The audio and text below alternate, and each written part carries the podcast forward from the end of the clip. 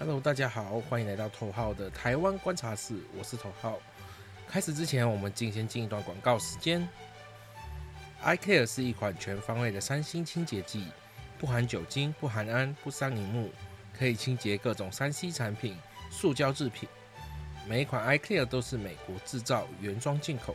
现在在 Google 上搜寻 iCare，即可在 PCHome 虾皮及官网购买 iCare 荧幕清洁组。现在就来清洁你的荧幕吧。好，欢迎回来台湾的呃头号的台湾观察室。哦，我还是念得好不顺啊。那今天我们要来谈的是弹性放假跟补班补课哦。那呃，弹性放假这一点，当然就是依我的理解，就是假设今天呃假是放在一个呃只差一天的这个，就是跟周末只差一天的这这这个日子，就会弹性放一天假，比方说周二就会放周一。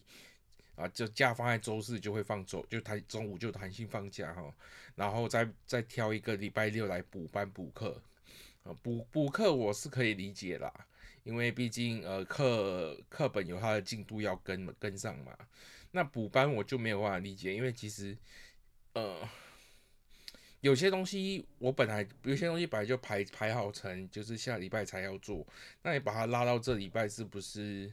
或者是所以你要等厂商把东西赶完，你才能才能才能开始你的手这边的手续。那补这一天班的价值意义在哪里哦？像我自己本身公司就是不会不会做补班的这个动作啦，我们就是弹性放假就弹性放假，然后就不会有补班了。因为很多东西你就是要等厂商，甚至要等国外的厂商呃处理好，你才能开始，我们这边才能开始作业。所以我是没有在做补班啦，但是弹性放假还是有在给啦。那呃，新加坡就完全没有弹性放假这回事了，也我们的年假通常就是哦，刚好那一天呃，可能呃呃放礼拜五，或者刚好那一天是礼拜日、礼拜一啊，礼拜礼拜日当然礼拜一就会补假。呃，我我们这连连连假基本上就只有三天，不会有台湾那么长了。那其实提到提到连假，我最近还要提，就是呃，台湾的过年放假也算放的蛮长的，好像过年总共放十天，从呃二十一号一路放到二十九号，一路放十天哦，也也是新加坡不会有遇遇过的状况。新加坡今年只放到大年初三，因为呃大年初一是礼拜日。那基本上就放初一、初二了，新加坡放的放假日子非常短。那看台湾放放假放那么多天，我是觉得有点蛮羡慕的哦。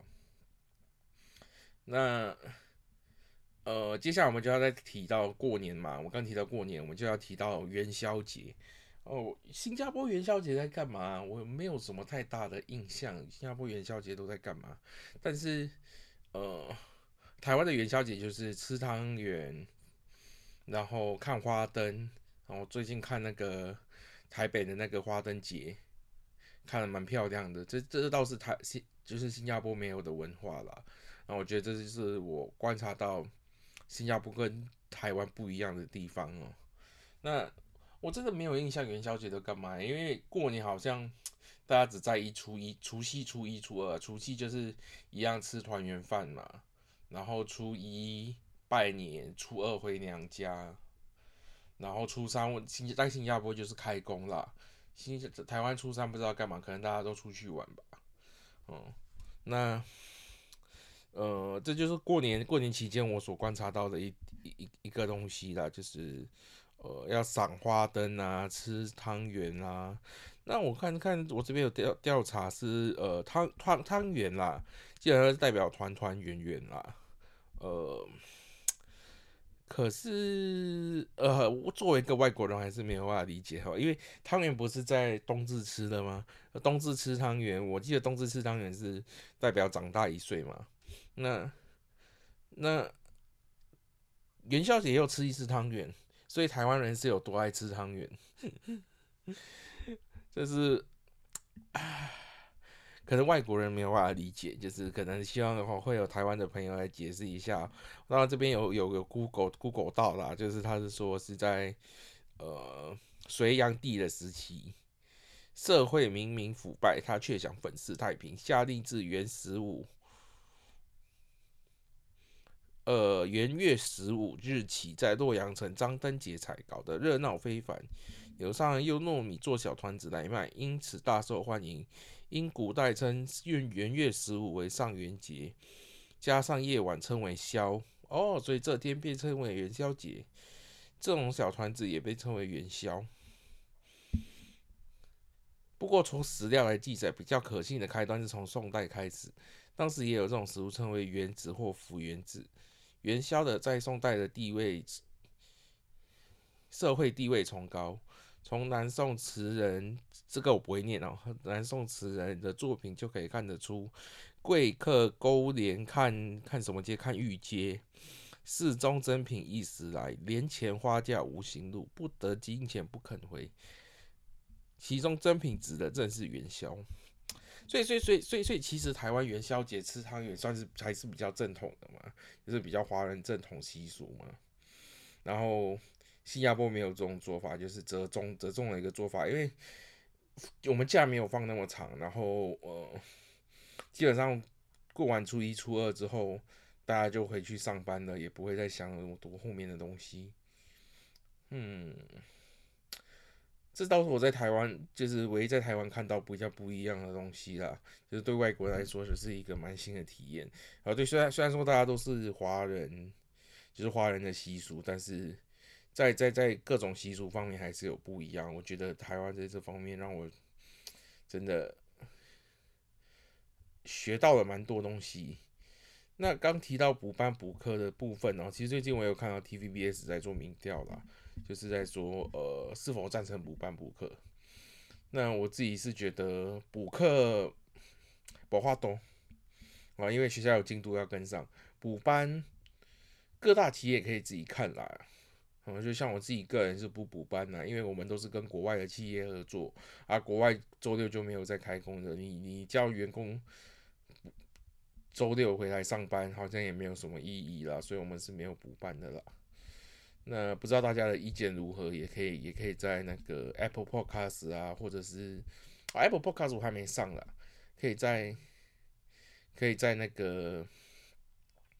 去就是 F B 啊，或者是那个呃 First Story 的那个下面留言，看看你觉得补班补课觉得如何？那今天这这一集好像是有点短哦，因为我实在想不出什么话题了。就过年，最近过年的的的这种做法，那呃再闲聊一下，呃，头号我本身今年九月底十月要续居留证。那也希望大家帮我集气哦，希望我居留证可以续成功。因为这这就这是我很很不了解的一点，是他需要呃三百万的营业额。那当然我没有达标，可是他说如果你申请案是在九月到隔年五月的话，就不需要附上营业额证明。那我自己也觉得很。很担心能不能续续成功啊！我是希望可以续成功啊，因为我想继续留在台湾。当我待到五年的时候，就会申请中华民国的那个永久居留证或者是身份证哦。这看我要选哪一个，然后应该是选先选永久居留证啦，因为身份证的申请好像比较严格。我先希望先有永久居留证，让我可以呃。先留在台湾一段日子，因为永久居留证就基本上跟台湾人没有什么差别的，它只差在呃你能不能有投票权而已。哦，那投票的部分，我在想，呃呃，最近可能会也在做一题来讲一下台湾的投票制度跟新加坡的投票制度差在哪里哦，还有选举啊、选举制度这些，我们两国的差异啦，就来到台湾之后差在哪里？那今天我们这一集哇，不到十分钟诶。唉，还有我想想看还有什么可以闲聊的，嗯嗯，好像就只有 这样子，就是我勉强挤出这一集，就是啊，我们元宵节的不一样啊。哎呀，对了，不知道大家有没有去看那个，呃，那那个叫什么？来 Google 看看哦，元宵节的，呃，烽火炮吗？盐水风炮，对，不知道大家有没有去看盐水风炮啊？那个我就没有，我就没有去看啦。但是听说还蛮、还蛮、还蛮客，还蛮那个，还蛮大的一个一个一个节日，然后也是时隔三年疫情之后，呃，第一次重新再举办，听说还蛮大的一个活动，我不知道大家觉得如何？我有机会我会想要去去体验一下看看呢。如果说，呃，哎，没有，明年过年我还会在台湾呢，哈，可能明年过完年之后会去看一下。